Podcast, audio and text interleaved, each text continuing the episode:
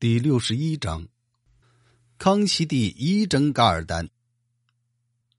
咱们上次说到，索额图去签订条约时，本来打算从蒙古过去，因为土谢图和准噶尔正在打仗，交通不便，这才绕道过去。索额图和俄国签订了条约，上回已经讲了，但准噶尔闹事儿，咱还没有说，现在咱们详细讲一下。中国长城以外，就是蒙古地区，分为三大部，一部和长城相邻，叫漠南蒙古，也称内蒙古。内蒙古的北边又有一部叫漠北喀尔喀蒙古，也称外蒙古。它与内蒙古都是元太祖成吉思汗的后裔。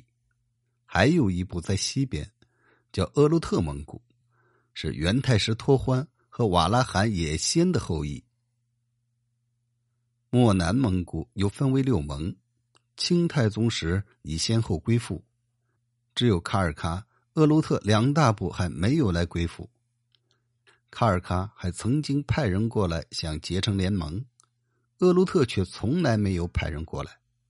清朝也不把他们当成自己的国民，所以也从来不管。鄂鲁特又分为四部：和硕特部、准噶尔部、杜尔伯特部。图尔扈特部、准噶尔部最强。顺治年间，准噶尔部长巴图尔浑台吉吞并了附近的部落，势力逐渐强盛。康熙初年，浑台吉死了，他的儿子僧格继承汗位。僧格死后，他的儿子索诺姆阿拉布坦继承汗位。僧格的弟弟噶尔丹不服气。把侄子杀死，篡夺了汗位，并把和硕特、杜尔伯特、图尔扈特等部也都霸占了。紧接着向东侵略，打算攻打卡尔喀蒙古。卡尔喀蒙古原来分为土谢图、扎萨克、车臣三部。土谢图与扎萨克相连，扎萨克可汗娶了一个小老婆，人人都说她是西施转世，天女化身。消息传到土谢图部，土谢图可汗竟然患上了单相思，于是他想出一个计策，假装到扎萨克部去祝贺，然后让部下装好武器，分别绑在骆驼身上，说是他来送礼物，带着几百名部下向扎萨克部出发了。蒙古没有什么城墙和高楼，就算是首领的住处。最多也就是围上点栅栏，就算完事儿了。土谢图可汗到了以后，就有扎萨克部的人接待。有人去通报了首领，扎萨克可汗出来把他们迎进去，席地而坐。土谢图可汗就说：“听说你新娶了一个夫人，特地来给你道贺。”扎萨克可汗赶忙说：“不敢当，不敢当。”我那夫人已经娶了好多天了。土谢图可汗说：“咱们两个部落虽然是近邻，但有时也消息不灵通。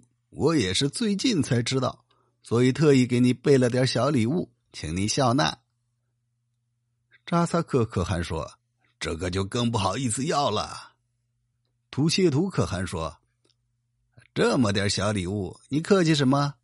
只是听说贵夫人长得非常漂亮，声名远播，不知道我有没有那份荣幸得以见见。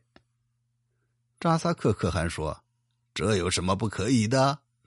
说完，就让人把他的夫人叫出来，跟土谢图可汗等人见了礼。土谢图可汗见他皮肤白皙，楚楚动人，心里立刻就像长了草一样，心痒难耐。赶忙让部下解开行囊，拿到里面，大喊说：“怎么还不动手？”扎萨克可汗一头雾水，就看土谢图可汗的手下从行囊里拿出来的礼物都是金光闪闪的，竟是些妖刀。扎萨克可汗也顾不了自己的夫人了，转身就逃。那位夫人也想跟着他跑，可惜吓得两腿发软。走不动路，被土谢图可汗一把抱住，转身就往外跑，手下的人也都一路吆喝着赶着骆驼回去了。扎萨克可汗的爱妻被抢，非常恼火，立刻召集部下来攻打土谢图部。土谢图可汗也知道扎萨克可汗肯定不会这么善罢甘休，闷声当乌龟。立刻派人去联合车臣可汗跟扎萨克可汗对抗，扎萨克可汗抵挡不了，只好带兵退了。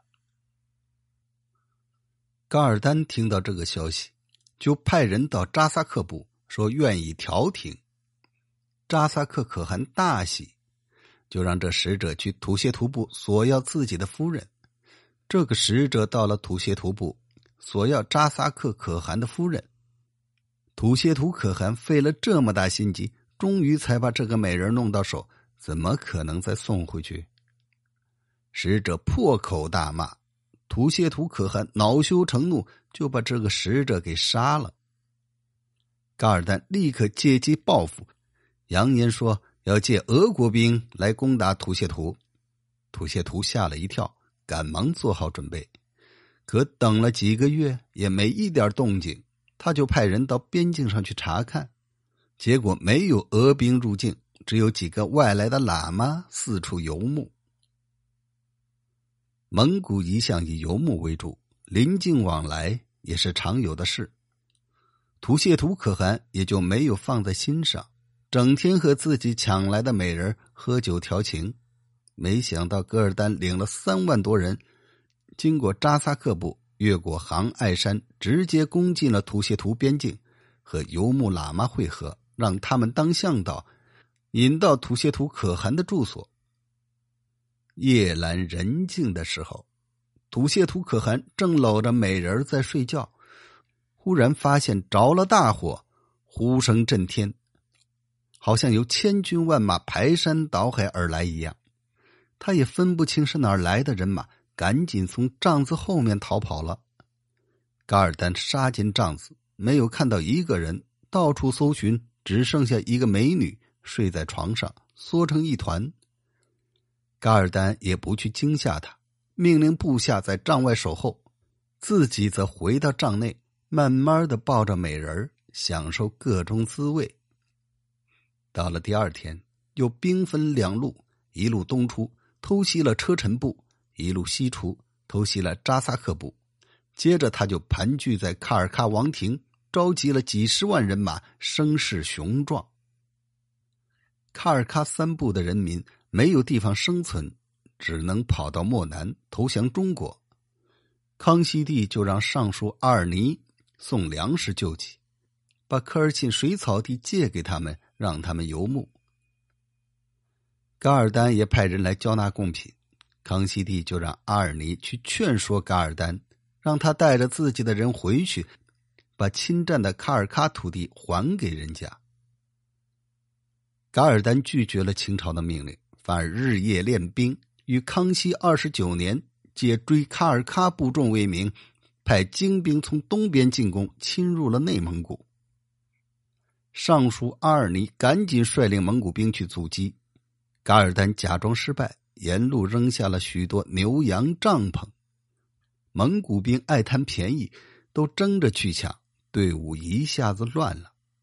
噶尔丹趁机回来攻打，阿尔尼来不及重新组织队伍，被他们这么一攻击，铩羽而归。